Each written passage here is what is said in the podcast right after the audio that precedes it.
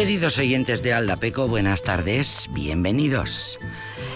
La diva hippie de la canción Protesta, Joan Baez, cumple años, acaba de cumplir años, acaba de cumplir 83, este 9 de enero eh, así que lo vamos a celebrar. La verdad es que en enero hay muchas efemérides que tenemos que celebrar porque fundamentalmente eh, los objetos de las efemérides nos gustan mucho. El icono de la música folk, nada más ni nada menos, Joan Baez, que acaba de cumplir 83. En Aldapeco lo vamos a celebrar un año más a Joan Baez una mujer que luchó por los derechos civiles y contra la guerra de Vietnam con canciones y que se convirtió en icono por su carisma, por su atractivo, por su compromiso social y porque a los 13 años sus tíos le llevaron a un concierto de Pete Seeger. Y allí fue la revelación cuando Pete Seeger eh, representaba la música sin pretensiones elitistas, era una excepción en aquel deslumbrante mundo del espectáculo de los años 50, emergían el folk, el folk y la canción protesta. Cantad conmigo, canten ustedes mismos, hagan su propia música. E instaba desde el micrófono, desde el escenario Pitziger a la audiencia. Y las gentes cantaban y se sentían importantes. Las grandes estrellas no son necesarias, todo el mundo puede ser una estrella. Ese era el mensaje de Pete Seeger. Y Joan, Joan Baez, con 13 años, se entusiasmó y empezó a hacer música folk como Pete Seeger. Eh, canciones populares. Entonces la familia se le traslada a Boston en 1958 y Boston es el centro de la escena joven del folk. Pues ¿para qué quieres más? Así que descalza y con un vestido largo, se acompaña con una guitarra, una belleza de pelo oscuro con una voz de campana concentrada, natural, muy diferente a la de las rubias del mundo del espectáculo, tan arregladas ellas siempre, y sin una gota de maquillaje, empezaba a crearse el mito. Luego cantó canciones de Bob Dylan y gracias a ella, Bob Dylan, todo hay que decirlo, se dio a conocer. A ver, las canciones eran de Bob Dylan, pero las masas preferían que las cantaran Joan Baez. A ver, Joan cantaba muy bien. Luego ya más tarde Bob Dylan se puso las pilas musicales y ya, bueno, pues se defendió sus temas que para ese momento ya eran populares.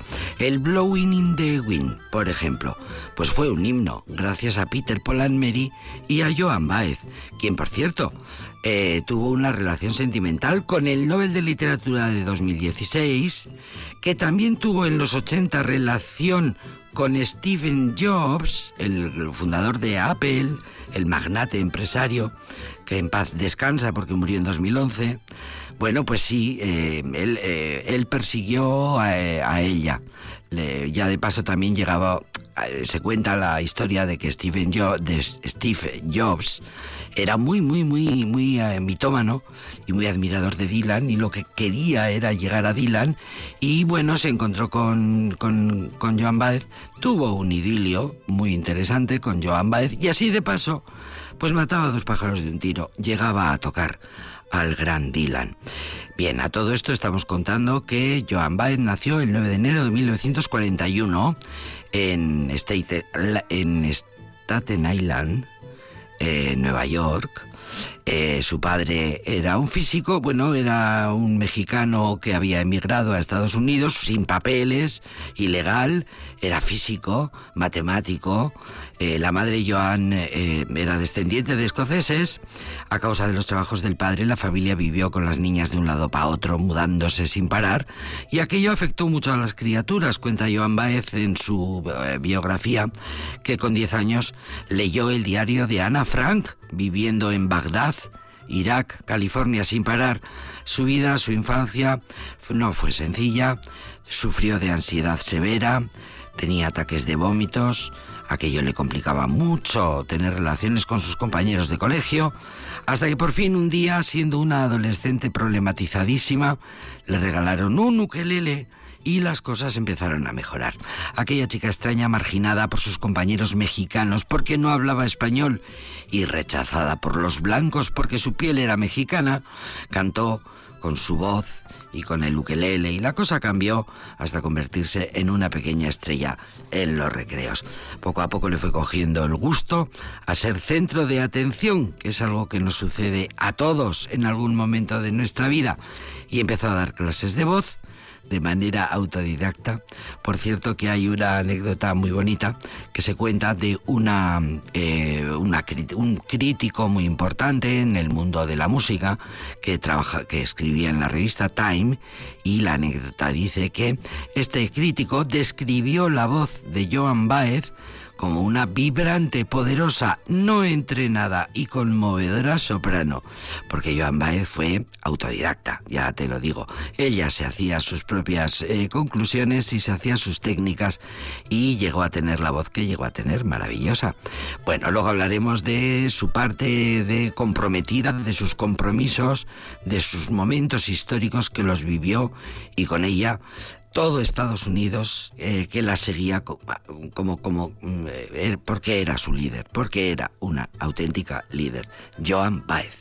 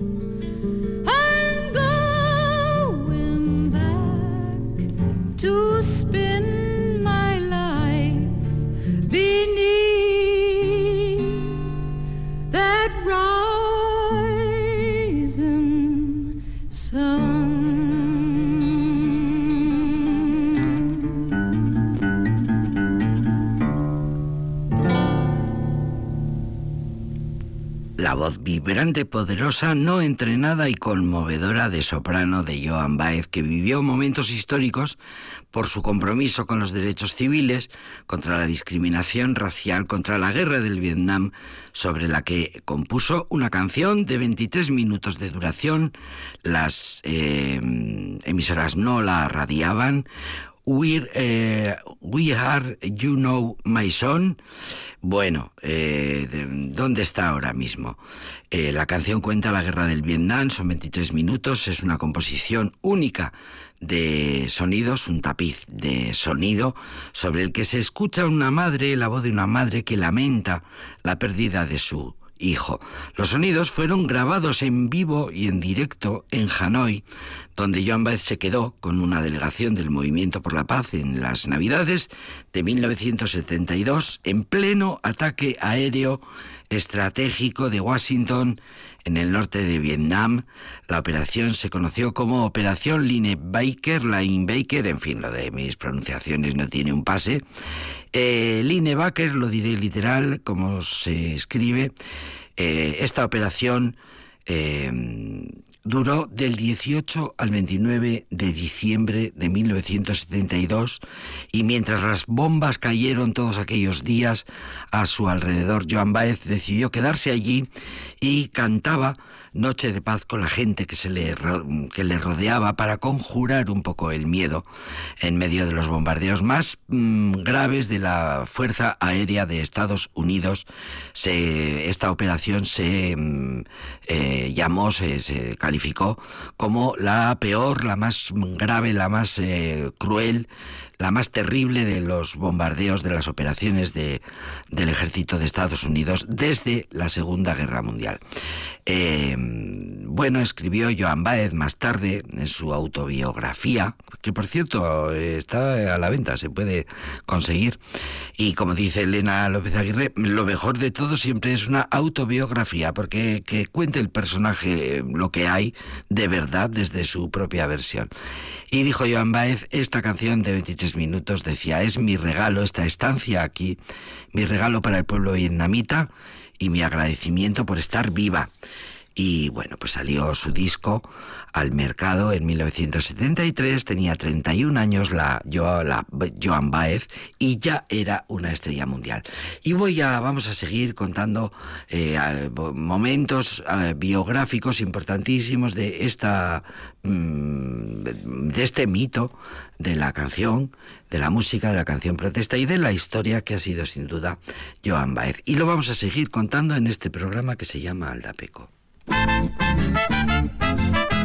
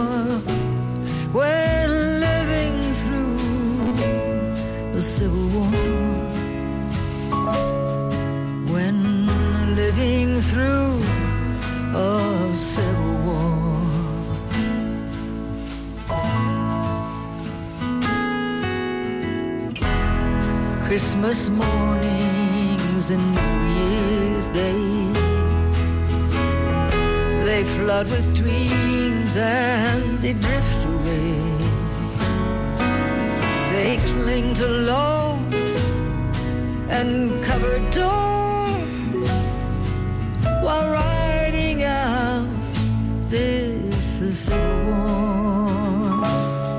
While riding out this Civil War.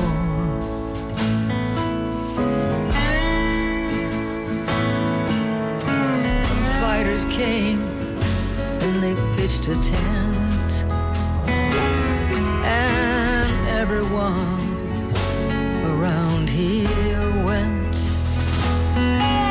The fix was in.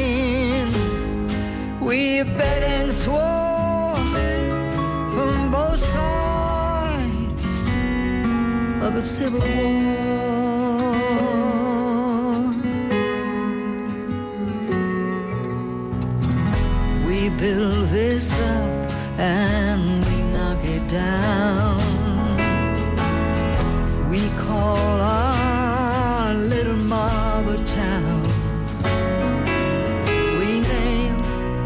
Sign above the door. God bless our little Civil War. God bless our little Civil War.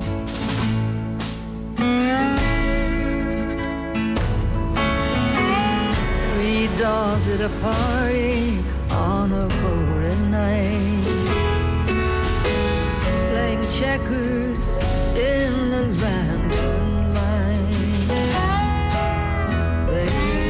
song out to the shore of women, gold, and the Civil War.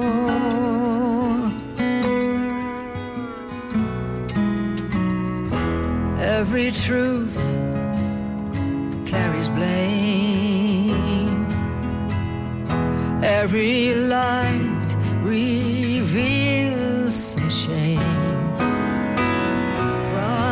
Progress rides with thieves and. The stowaways of civil war. The stowaways of civil war. Progress rides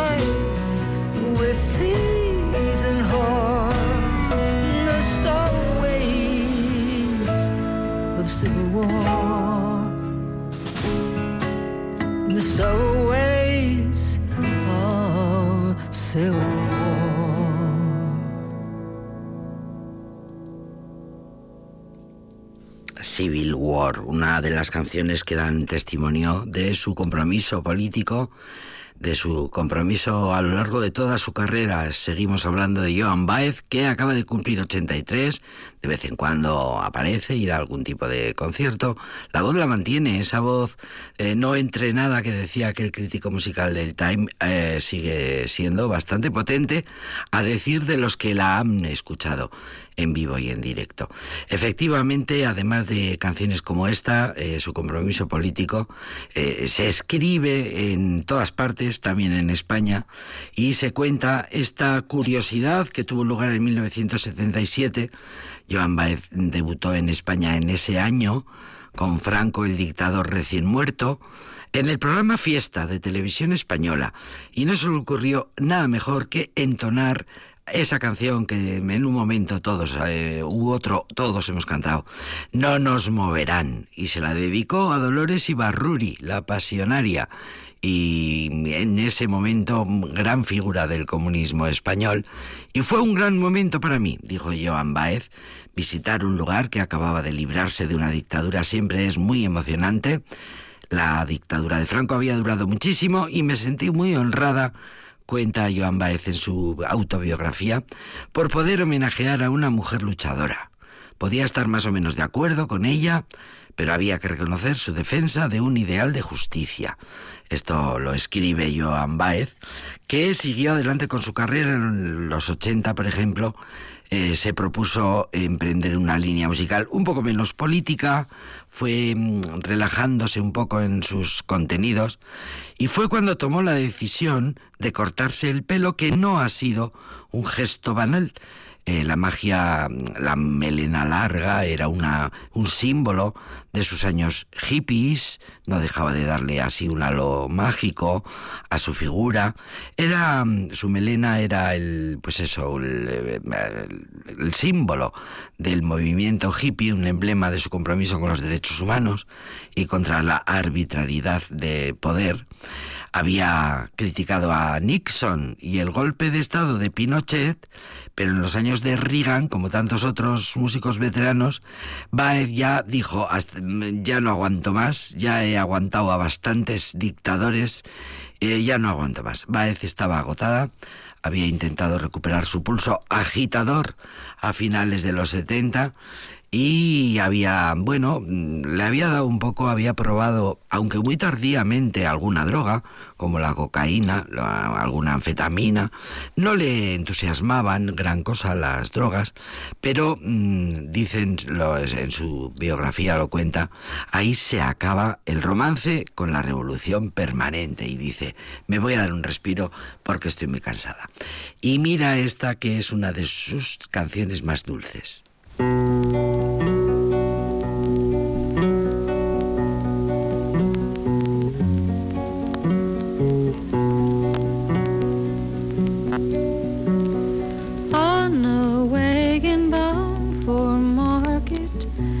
A cap with a mournful eye. High above him there's a swallow winging swiftly through the sky. How the winds are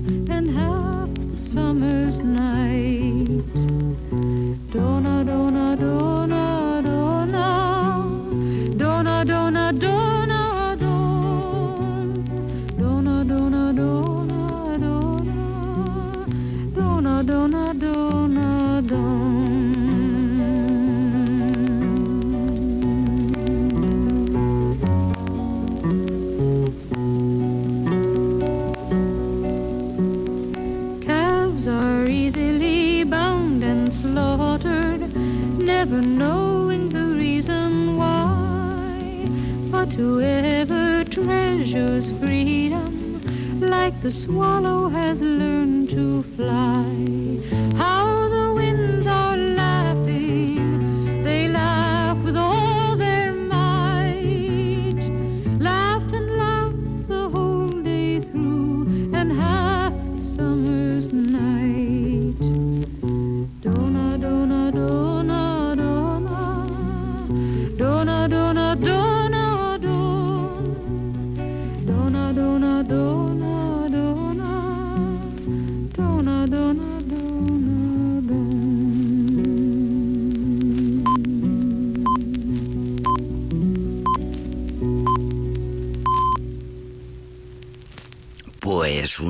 A la que seguimos la pista y a la que seguimos eh, homenajeando y con esta que es una de sus canciones más populares en el mundo entero y más preciosas porque es una canción preciosa que mantiene absolutamente su vigencia como eh, pasa con las grandes canciones. No nos olvidemos de que esta bella voz fue la causante de que Bob Dylan fuera, bueno, mejor dicho, algunas de las canciones, las primeras canciones míticas de eh, Bob Dylan lo fueron gracias a esta voz, a esta maravillosa voz, cuya vida estamos celebrando porque acaba de cumplir el 9 de enero 83 tacos y porque sigue funcionando.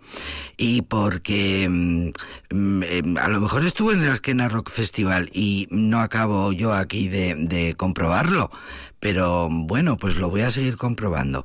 Eh, Dylan sí que estuvo en el Askena Rock Festival, desde luego, y, y, creo que estuvo, eh, bueno, lo, lo, luego, luego lo miro aquí con, con Isidora Embrujo, que estábamos hablando, me dice, pues yo creo que sí que estuvo, luego lo miramos.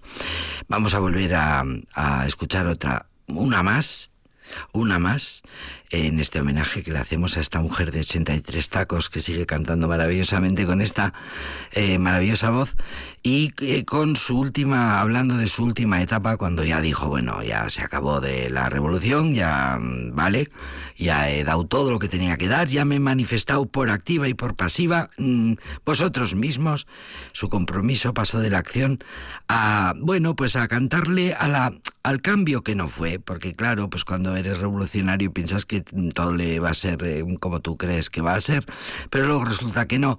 Y la melancolía, el desencanto que tanto caracteriza a algunas izquierdas, eh, bueno, pues también sucedió en el post-hipismo, que se las prometió muy felices, pero luego pues no, no, no, no pasó todo aquello que se soñaba. Dejó de componer canciones nuevas a mediados de los 90 y su principal actividad fueron los conciertos en vivo y en directo y las giras y redactar el libro de memorias del que estamos sacando eh, capítulos. No volvió a componer hasta hace cinco años cuando recuperó la necesidad de expresar nuevos pensamientos y quién fue el motor de su regreso y mm, lo que lo obligó, lo que obligó a Joan Baez a volver a gritar, pues evidentemente fue el surgimiento de la figura política de Donald Trump. Eh, claro, no podía estar callada la mujer y volvió a participar en marchas y en manifestaciones y se planteó renovar parte de su repertorio, pero bueno, mm, tampoco ha grabado nada nuevo, eh, básicamente lo que ha hecho ha sido editar recopilaciones, discos en directo y vamos a acabar con una de las maravillosas versiones que engrandecen siempre las originales. Es el caso de esta Imagine.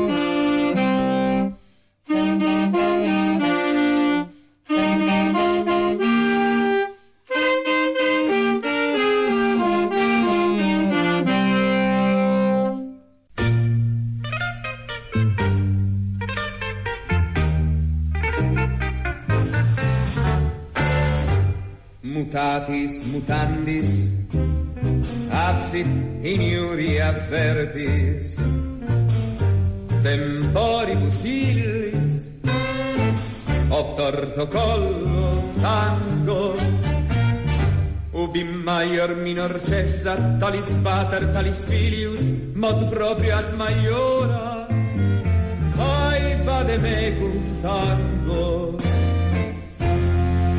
ad usum delfini, ubi maior minor cessa, talis pater, talis filius, mod proprio ad maiora, ai vade mecum tango, sed alea iapta est, memento Querida, querida Isidora Emborujo, que estábamos mirando las dos como eh, posesas, mirando titulares, a ver si eh, conseguíamos en Google, bendito sea Google e Internet en general, eh, que nos permite mm, buscar si Joan Baez estuvo o no estuvo, y no parece no que nos salga un titular así claramente que nos Igual la confirme. anunciaron y no terminó de venir, no lo sé. Pero no, no, eh, bueno, la apuesta que hacemos es no, porque si hubiera sería titular, tú pones Joan Baez, Vitoria Claro, y ¡pum! claro. Te saltan 20 titulares, pero no parece que nos salten. Sí salta Bob Dylan, por ejemplo, porque claro, pues como Bob Dylan, fíjate, su figura está mm, mm, unida a la de Joan Baez, Sí. pues lógicamente. Eh, viene Milu Harris, pues le comparan con Joan Baez. Exacto. Viene cualquiera, pues le comparan con Joan Baez. Así que Joan Baez aparece en todas las crónicas. Eh, que sí que estuvo cerca, estuvo en Pamplona, estuvo en Baracaldo, en Bilbao, bueno, por supuesto. Pero bueno, oye, mira, si alguien nos quiere sacar del error, que nos lo haga. Querida Isidora Emborujo, tenemos unas celebraciones propias y particulares que además a las mujeres nos vienen muy bien Sí, y sí, nos sí. son muy necesarias porque nunca se celebra eh, convenientemente y adecuadamente y con justa con- en su justa medida el- lo que lo que los romanos celebraban con el nombre de Carmentalia. Carmentalias. ¿Sabéis lo que eran las Carmentalia? La Carmentalia. Las, porque Las- es en plural. Sí. las ca- claro, es son verdad. dos. Las dos Carmentalia. fiestas, Exactamente. Pues sí, son unas fiestas, unas fiestas que además el segundo día de las Carmentalia coincidía precisamente con el día de hoy, con el 15 de, 15 de enero. Las primeras Carmentalias se celebraban eh, lo que ellos llamaban el antediem tertius idus januarias, que suena muy raro, pero es la forma de contar los días antes de los idus, tres días antes de los idus de enero o de las idus de enero, que era el 11 de enero. Y las segundas, que nos les costó a las mujeres conseguirla, aunque parezca eh, un poco eh, anecdótico, ¿eh? pero no dejamos de hablar de una de una consecución, de un- un De un- logro de un femenino. logro de las mujeres. O sea que estas fiestas fueron conseguidas por las mujeres. Eh, la del 15 de, de enero fue una, una victoria de las mujeres que se negaron a, a tener hijos hasta que no eh, se pusiera un día más y se celebraran las fiestas en honor a Carmenta. Ese es el. Que es la divinidad. El ki, el ki de la cuestión era eso. Exactamente. Eh, sabemos, tenemos, ya lo hemos hablado del calendario romano, de los fasti que estaban escritos, grabados en piedra, los fastos, los calendarios, los fasti. Nefasto. Y hoy era un día nefastus publicus, Que bueno, el 11 llamado- de enero. Que me ha llamado mucho la atención porque un día nefastus publicus, pues fíjate tú. Suena mal, ¿verdad? Suena fatal. Pues Ahora se dice en que es realidad, exactamente, pero ahí eh, utilizamos con un sentido que no es el que los romanos le daban, porque lo que ellos significaban era que ese día estaba consagrado a una especial mm, observancia religiosa, hacer unas fiestas religiosas. Un día nefasto era un día, de en el que no podías trabajar. que no se puede hacer más que los trabajos imprescindibles. Eso era un día nefasto. Ese era. Y ese día era el día que se celebraba la vida. Era una fiesta eh, consagrada a la diosa Carmenta, que era un culto muy antiguo. Es una diosa de culto muy antiguo, cuya función inicial, porque luego se le va a dar otra, es la de proteger a las mujeres durante el parto. Ya te digo. Algo que nos que interesa es, muchísimo. efectivamente, se dice que es la divinidad del nacimiento, la Ah. diosa de la vida. Y que, como sabemos, mm, pues quienes tenemos ya una edad, la Iglesia cristiana también ¿eh? Eh, adaptó esa función y tenemos vírgenes específicas que son abogada de los partos, abogadas de los partos. Recuérdame alguna que no me acuerdo. Pues creo que hay una que es la Virgen de Angosto, creo que tiene esa, esa función. Anda. Por lo menos en mi casa había, mi madre tenía una, una estampita de esas que, y, que, que se tenían y era una de sus funciones. Y hay otra que no me voy a acordar el nombre, pero que lo vi, la vi La ayer Santa, preparando. Santa Librada, la patrona de los partos de- difíciles y las dificultades sí, y conyugales exactamente. de las mujeres. Sí. Hay otra también en Alicante que también tiene ese- esa función específica. Santa Margarita, Santa Cristina. Hay muchas Hay muchas. Claro. Es lógico, al fin y al cabo, la biología ha determinado, ¿verdad?, que seamos exclusivamente nosotras, las mujeres, las que concebimos, gestamos y parimos. Y que los hombres flipen Y los hombres no digan que están embarazados porque jamás en sus vidas van a estar embarazados. Pueden ser colaboradores necesarios y compartir todo, pero el tener un ser vivo dentro de una misma y cohabitar con ese ser vivo, algo que a los antiguos ya les parecía algo difícil, misterioso, Mágico. mágico, ¿Cómo era pues posible solamente, que- exactamente, solamente nos corresponde a nosotras. Así que no, eh, ni, ni es ni medio mérito. Eh, bueno, el- quitéis ni medio mérito. no nos vamos a quitar ningún mérito, porque además es que eh, es muy difícil, especialmente ahora que tanto nos comparamos con mucha razón con el resto de animales, que lo somos, pues resulta que entre los mamíferos eh, las mujeres somos las más perjudicadas casi, porque el ser bípedas, el andar sobre dos piernas, hizo que nuestras piernas se modificaran, pero también nuestra pelvis, Claro. el canal de parto se estrechó mucho Claro. y las mujeres somos las que parimos fe- fetos, o mejor dicho, eh, mm, criaturas menos desarrolladas porque tienen que pasar por un canal de parto estrecho y con mucho dolor. Como y es la con evolución, mucha- ¿eh? Exactamente. Pero nos fastidió la evolución, una vez más. Mm. A pesar de que hoy ha salido el CIS y haya un porcentaje de hombres bastante alto que se sienten muy agraviados. Pues mm, Por- que se no sienten sientan tanto agraviados por- por la política de igualdad. Anda. Eso lo he Hombre, a ver, poco. pues claro, Sí. los privilegios van a soltarlos ahora sí de Efectivamente. repente. Bueno, pues de vez en cuando hay que recordarles Pues claro que se tienen que fastidiar. que estamos aquí y que nos cuesta, como ya dijo la Biblia, parir con dolor. y por eso, pues eh, Carmenta era la diosa de la vida, la diosa de, de- de las mujeres, las que, la que protegía a las mujeres durante el parto. Todas las mujeres que han parido y las mujeres que no han parido, pero que han tenido, tienen ni- niños a su alrededor, saben que el parto tiene una complicación seria y que tiene que ver, entre otras cosas, con la, eh, la colocación de, del, De la del bebé. si viene de culo. Si viene de culo, o si viene de- de Si está pie. bien encajado, como se dice ahora. Exactamente, o viene de cabeza. Cuando la posición, cuando el bebé este, presenta lo que dicen ahora la presentación cefálica, pues hay una día, había una diosa, la diosa Anteborta, Anteborta. que era la que estaba, digamos, asociada a, esas, a esa situación.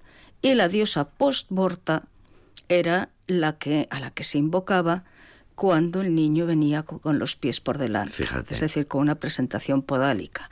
Algo mucho más complicado y mucho más difícil, como, como todos sabemos. Según la creencia romana, esta diosa Postborta calmaba los dolores del parto y la diosa Anteborta era la encargada de dar, de restituir la salud a la, a la recién parida. Que tuviera una buena te- recuperación. exactamente. Y eh, como he dicho antes, además de función de esa función protectora de los partos, a Carmenta con el tiempo se le atribuyó otra tutela, que es la de la profecía. Aquí hay varias teorías, una, varias explicaciones. Algunas identifican a Carmenta, Anteborta y Posborta con las parcas, con las parcas griegas que predecían el destino de los hombres en el momento de su nacimiento. Y otros, aunque es discutible, en algunos artículos que he leído, pues lo relaciona, pero dice que Carmen, que es verso o canción, pues era eh, también podía estar relacionado y por eso el- se les da eh, la tutela de la profecía. Por eso Anteborta se convirtió en la diosa del futuro, la que digamos daría eh, ese o vería el porvenir de esa criatura El futuro de la criatura. y el posborta la diosa del pasado. Y también es cierto que las pitonisas se les llama carmentas. El origen de Carmenta, pues como otras muchas veces, eh, se la relaciona con, la- con las fuentes, con el agua. El agua, la mujer, la vida, son conceptos que están íntimamente unidos y dicen pues que pudo ser una ninfa. Se la identifica con la diosa, con la Bonadea, la diosa buena, que es una divinidad exclusiva relacionada con las mujeres. Bonadea. Sí, y que aparece Es que hay mucha agua en un parto, ¿eh? Hay muchísima Sí, agua. sí. Y que aparece pues muchas veces en- también en, en las- en la epigrafía. Y eh, pues eh, relacionado con- también con esa fase o con esa función profética, pues se dice que en manos de Carmenta estaba el pasado y el futuro. Y por eso eran importantes los vaticinios que se hacían a los, a los neonatos, a los niños recién nacidos. Como es una diosa de la vida, porque todo el mundo quiere que, a pesar de lo difícil que algunas veces resulta, los partos tengan un final feliz, pues se le ofrecían sacrificios incruentos, no había víctimas. Y además En estaba eso las prohibido... mujeres hemos sido siempre muy cuidadosas. Sí, no sí. había, no había víctimas. No, no había Para que- ofrendar a la divinidad no había que matar a No, nadie. Eran sacrificios en los que además, eh, se, bueno, que se realizaban en un templo. Tenía un sacerdote, un flamen, probablemente de no mucho nivel, es cierto, porque es el flamen carmentalis, pero no es de los esos flamines, digamos, con alto, con una, consideración o con una función muy, muy elevada, que eh, ejercía su función en un templo mm, que parece que estaba muy cerca del Capitolio y ahí junto a la Porta Carmentalis. O sea, era un sitio conocido, un sitio, digamos, no solo conocido, sino que tenía un lugar ¿eh? en la topografía romana, eh, tenía un, un lugar. Claro, porque que- además era un culto público. o sea que Exactamente, claro. Estamos hablando del el de- día efectivamente de a- la religión es un acto a social, un dar acto gracias político. a una diosa, a pedirle a la diosa que te proteja. A ese templo iban pues las mujeres embarazadas, pero no solo para buscar un buen parto, sino también para evitar los abortos naturales. Y estaba prohibido, precisamente porque era la fiesta de la vida, estaba prohibido ir, entrar con cosas de cuero. ¿Por qué? Pues porque el cuero es una piel curtida de un animal muerto. Y no se Nada que quería se nada recordara que tuviera, eh, que la atrajera muerte. la mala suerte para los partos o para los recién nacidos. Otro día, porque hoy no nos va a dar tiempo, podemos hablar de los amuletos, de las supersticiones que hay en torno a los partos. Hay un trabajo de fin de máster de una de una licenciada, eh, una graduada en Bellas Artes, Elena Menéndez Requeno, que su trabajo se llama La magia del embarazo, producción de cuatro series escultóricas de inspiración apotropaica. Apotropaica quiere decir mágica, ¿eh? tiene que ver con la magia, que es un, un trabajo fin de máster de la Universidad de Valencia, de- del máster oficial en producción artística, y ella en este trabajo desarrolla mm, durante su trabajo pues aspectos tan interesantes como los amuletos, eh, los, los ensalmos, la magia, todo lo que tenía que ver esa parte que mágica. Hoy día todavía hay cantidad de conjuros y le, con, asuntos, en fin, cosas esotéricas que se tienen que ver con. Efectivamente.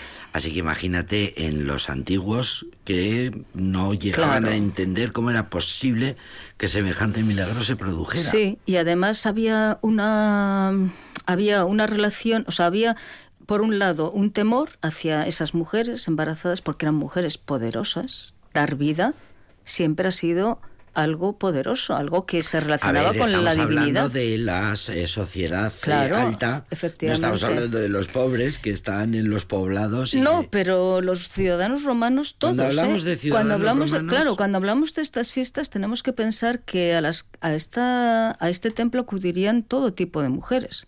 De Hombre, todas clases. Las esclavas, las pobres, yo creo que no tanto, pero tan, por, no porque no pudieran participar, que tampoco, como mujeres est- y en, siendo esclavas estaban excluidas, porque también la, en muchos casos eh, el embarazo de las esclavas era un embarazo forzado, era un embarazo pues tenían al hijo de su, de su amo, de su dueño, y no llegaban a establecer ni siquiera un vínculo con ese bebé muchas veces. ¿eh? Luego, cuando hablemos, y si no para otro día que vamos, nos va a la- dar, claro, se quedaba con la criatura. y se hacía- o las hacía pasar por propias. Entonces, bueno, es que eran suyas, lo que no quiere decir que fueran libres, ojo, porque si eran de- su madre era esclava, probablemente no, no consiguiera la libertad. Claro. Pero el resto de mujeres sí. O sea, todas esas mujeres que hemos visto, las que hemos visto trabajar en programas anteriores, las taberneras, las, las médicas, las cardadoras, pues acudirían a, esta, a estas fiestas, acudirían a este templo en busca de, pues de protección de una diosa que, que celebraba la vida y que las ayudaba. Y Ovidio es el que nos dice que las mujeres en un momento dado se enfadan mucho. Él hace- dice, hay un juego de palabras entre Carmenta, la diosa, y Carpenta, que es el, un coche. Eh, y dice que eh, los romanos eh, prohibieron, se empeñaron en prohibir a sus mujeres pasear en coche. Aquí sí que eran las mujeres de, Las esa, de ese grupo, claro. exactamente. Esa alta La- eh, las sociedad, diríamos. Que, que- que te- cuyos maridos tenían coche. Exactamente. Y que incluso cuando estaban embarazadas. Y que se enfadaron tanto las O sea que mujeres. hubo una ley por la cual se les eh, se les prohibió eh, desplazarse, sí, en en, los coche. coches que eran, claro, eran eh, de uso exclusivo, estamos viendo. Las pues, parihuelas. sí. Y las mujeres se rebelaron ante esa situación. Ovidio dice que se negaron a, a- a traer más hijos a este mundo. Y claro, eso ponía en riesgo pues la continuidad de, de Roma, de la sociedad. Y entonces... A ver, que es un eufemismo, porque decir, pues ahora huelga de tener hijos, en Claro. realidad es una huelga de sexo. Sí, Con lo cual a efectivamente. los hombres no les No les debió de sentar mucha muy bien. gracia, no tanto la descendencia. que también, pero digamos que ese era el mal, el segundo, ¿no? Claro. Y eh, según nos dice Ovidio, y esto es lo importante también por lo que tú misma has recordado, que son- la religión es algo político, mm, sustan- consustancial a la ciudad, el Senado autorizó a que las mujeres eh, fueran llevadas de nuevo por las calles en carruajes. Y, ac- y accedió a establecer una, un segundo día en el calendario dedicado a la diosa Carmenta, que es precisamente este 15 de enero, es la fiesta que hoy estamos celebrando. Entonces eso nos dice Ovidio. Fíjate qué cosas, da cosa, ¿eh? Pensar que las mujeres en la antigua Roma ahí andaban, porque hemos hablado de una especie de 8 de marzo que también tuvo lugar con motivo de una ley, hace, hace muchos programas que Sí, hablamos de hemos esto. hablado de Pero muchas poco a poco situaciones, sí que nos vamos enterando de que las mujeres en Roma hacen cosas. Claro, claro, claro. Y cada vez, y claro, y cada vez nos vamos a, a enterar Y se más pelean. porque se están revisando afortunadamente las fuentes. Por ejemplo, eh, que eh, esta persona, Elena Menéndez Requeno, haya hecho una tesis, una investigación eh, que termine en este libro que se llama La magia del embarazo. Bueno, pues eso da eh, señal de esto, ¿no? De que- Claro, de que es que claro. se está investigando efectivamente, más que nunca. Efectivamente, de esa, de esa nueva, de la tendencia que es nueva, pero ya, ya va teniendo unos años, de esa arqueología feminista, de esa visión, de esa relectura de las fuentes. ¿Y las mujeres? ¿Qué y hacían? de buscar a las mujeres que han estado ausentes Eh, mm, eh, eh, en la historia durante hasta- tanto hasta tiempo. anteayer. Sí, sí. Entonces, y precisamente con una cuestión, como estábamos diciendo, tan, tan femenina como el embarazo y el parto, que está estrechamente relacionado con la magia, con la religión, que, eh, y lo curioso, y por eso digo que nos va a dar tiempo, y quizá para, para, otra, para otro programa nos va a dar este tema, lo curioso es que precisamente esta cuestión eh, era para los hombres bastante desconocida. Por una razón muy, muy evidente, y es que normalmente quienes ayudan a las mujeres pero esto lo dicen desde Lucy, desde la primera homínida que, que en África empieza a caminar, son otras mujeres. Y entonces son las mujeres las que conocen a la, eh, a la mujer en el trance del alumbramiento, en los problemas sobre todo ginecológicos, pero también de otro, de otro tipo. Entonces, el hecho de que una, esa, una mujer embarazada eh, estuviera rodeada por mujeres, mujeres. no le extrañaba a nadie. Claro, al contrario. Al contrario, pero eso, ese- esa realidad no se ha trasladado a la literatura, a la literatura médica, a la literatura científica, que siempre se ha puesto en boca o en mano de los hombres. La autoría de los grandes tratados de Hipócrates, de Galeno, de uno de los eh, ginecólogos más conocidos, que es un, un griego, pero asentado, Sorano, que es un griego asentado en Roma, pues siempre son hombres. Pero ya Plinio y también Sorano y también el mismo eh, Sócrates, que era hijo de una partera, pues reconoce que los hombres se tenían que fiar de lo que las mujeres veían, sabían y contaban. Tú a callar, tú eh, mira y Sí, sí. observa. Porque como sucede hoy mismo, hoy también, solo que hoy hay hombres con madrones, el médico solo actuaba en los casos de gran peligro para la madre o para el, o para el hijo.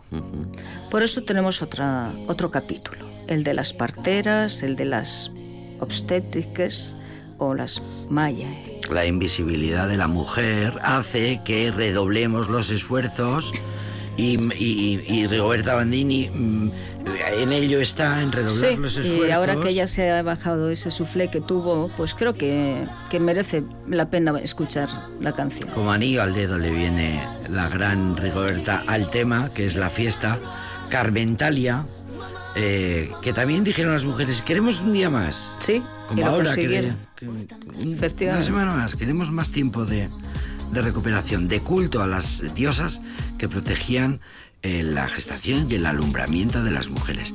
Qué bonita historia. Al- seguiremos hablando de esto. Seguiremos. Muchas gracias. A ti. Isidora, gracias. Amar